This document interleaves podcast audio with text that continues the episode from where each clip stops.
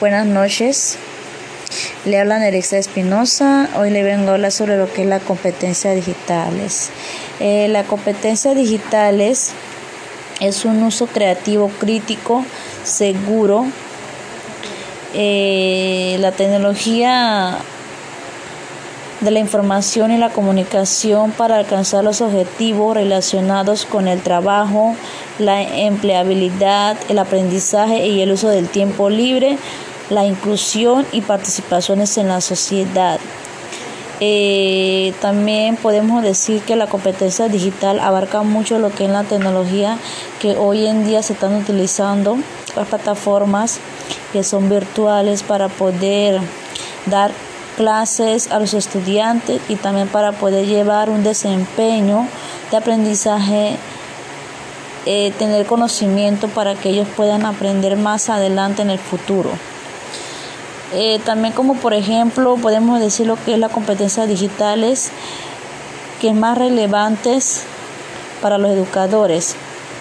La, la, informatización y alfabetización informacional en esta competencia eh, eh, podemos decir que es, que es una inter, interven, intervendrían, intervendrían, intervendrían el saber identificar, localizar, recuperar, almacenar, organizar y analizar la información digital y evaluando su finalidad y relevancia.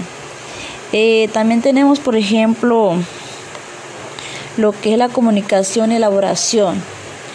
Esta competencia de un docente debería saber comunicar en el entorno digital, compartir recursos a través de herramientas eh, como por ejemplo podemos decir la línea, conectar y colaborar con otros a través de herramientas digitales, interactuar y participar en comunidades y redes. Eh, también tenemos la importancia de la, eh, podemos decir por ejemplo también lo que es el conocimiento y uso de las herramientas. También podemos decir potencialidad eh, y limitaciones de las TIC en el proceso de enseñanza y aprendizaje. Eh, actividades docente, innovación e información. Publicidad, publicación de material en la red. Eh, conocimiento y uso estrategia para el trabajo y red. Eh, también podemos decir cuál es la importancia digital frente a lo que estamos pasando, lo que es la pandemia.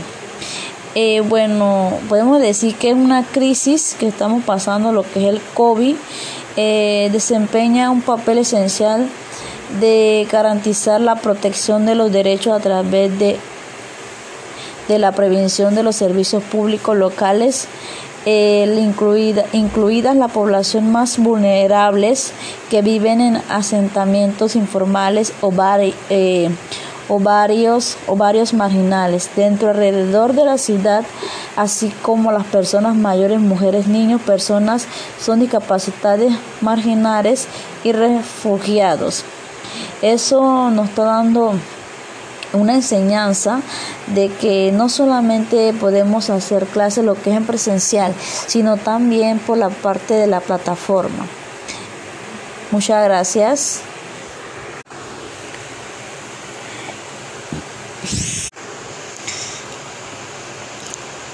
Buenos días, mi gente. Hoy le habla Nerixa Espinosa. Le viene a hablar un poco sobre lo que es la competencia digitales.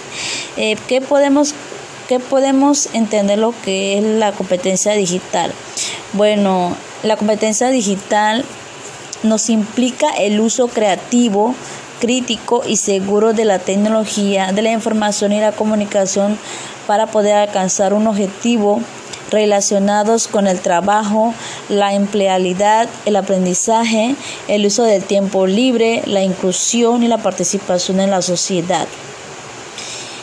Eh, también podemos mencionar ejemplos de las competencias digitales más relevantes para los educadores.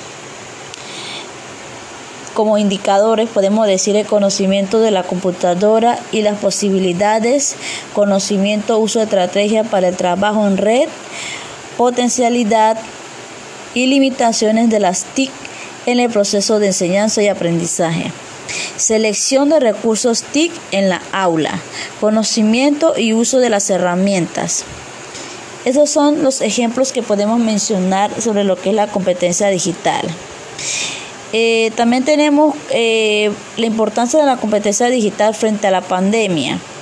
Eh, podemos decir que es un desempeño, papel esencial la hora de garantizar la protección de los derechos a través de la provisión de servicios públicos locales, incluidas las poblaciones más vulnerables que viven en asentamientos informales o barrios marginales dentro y alrededor de la ciudad de las ciudades.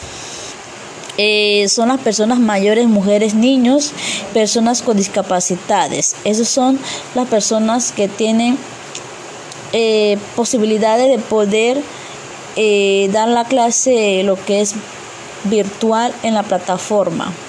O sea que no solamente podemos dar clase presencial, sino también podemos hacer en, virtual.